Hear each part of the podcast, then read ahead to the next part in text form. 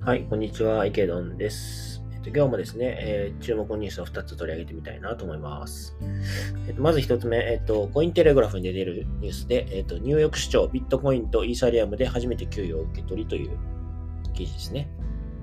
はい。えっ、と、昨日ですね、1月20日、えーま、ニューヨーク市のエリック・アダムス市長が、えーまあ、ビットコインとイーサリアムで初めての給与を受け取ると発表したということですね。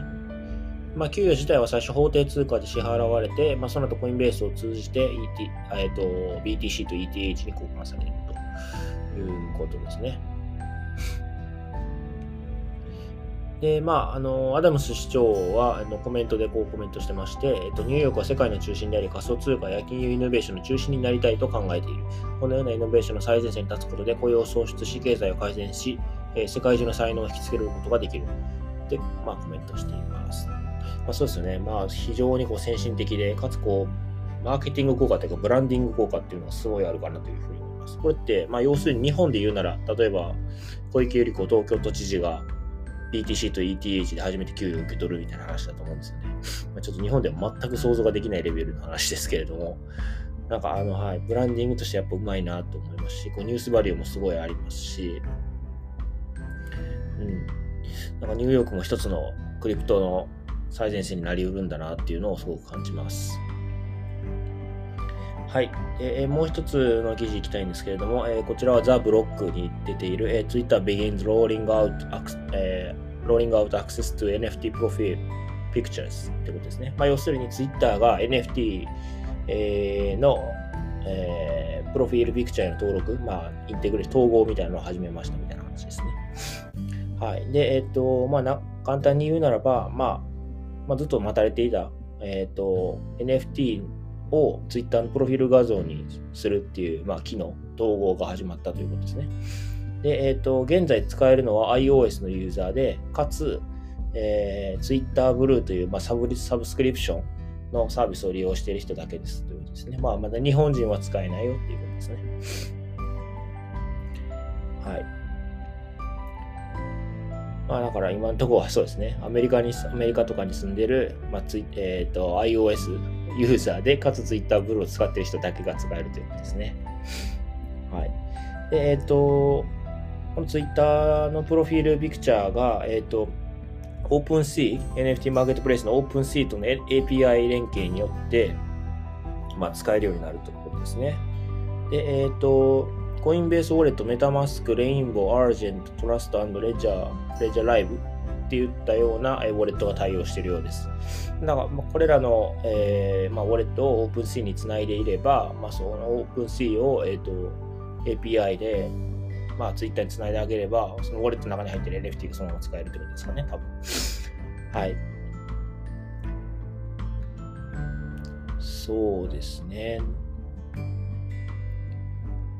で、えー、っと、まあ、先ほども申し上げた通り、使われてるのあ、使えるのは今のところ iOS だけですね。で、えー、っと、この、えー、と NFT 統合の機能を使った場合、えー、とプロフィールフィクチャー、えー、と Twitter のプロフィール画像のが、えー、と六角形になるようですね、どうやら。ヘキサシェイプドプロフィールピクチャー is seen across open. うん、そうですね。六角形になるようですね。だからまあなんかみんな悪いプロフィール画像の中でなんか六角形になってるとめちゃくちゃ目立つかなっていうふうに思いますね。で、まあ六角形になってると何かっていうと、それは NFT が登録されてるっていうことですね。なんかこの辺もうまいですよね。なんか丸の中で六角形にしてる、この人なんだ、これはなんだ、これはなんだって多分ちょっとユーザーの中で話題になると思うんですよね。まあ、日本人はまだ多分、そもそも、えっ、ー、と、Twitter ブルーが使えないので、あんまり話題にならないと思うんです例えばアメリカとかだと、まあみんなこう、タイムラインとかこうスクロールしてて、みんな丸のブロック、あの、丸のプロフィール画像が並んでる中で、いきなりあの、六角形の人が出てきたら、これなんだなんだってなると思うんですよね。そうやって調べると、あ、Twitter ブルによる NFT 統合の機能なんだと思って、まあ、NFT に、まあ、そもそもそのプロフィール画像をそういう、なんていうんですかね、見せつけたいがために NFT 買う人も出てくるような気がしますし、まあ、その人機能を使いたいがために Twitter ブルっていうサブスクリプションに入る人もいるような気がするんですよね。そういった意味でやっぱなんかうまいなっていう気がしますね。六角形っていうところもまたなんか、なんとななんかいい感じな気がしますね。まあちょっと現物見てみないと何とも言えない部分はありますけれども、なんかいい感じに目立つような気がします。はい。で、まあ、これ大事なところは、やっぱり、あの、プラットフォーム、Web2 時代の、まあ、GAFA と言われるプラットフォームと、まあ、Web3 の、まあ、構成要素の一部である NFT の、まあ、なんていうんですかね、統合というか連結というかですね、そういうところが始まったかなという、なんかある、ある種象徴的なニュースなのかなというふうに思います。まあ、一番最初は、まあ、Twitter でしたけど、まあ、Twitter は、あの、逆動詞なので、まあ、あの、スクエアとか、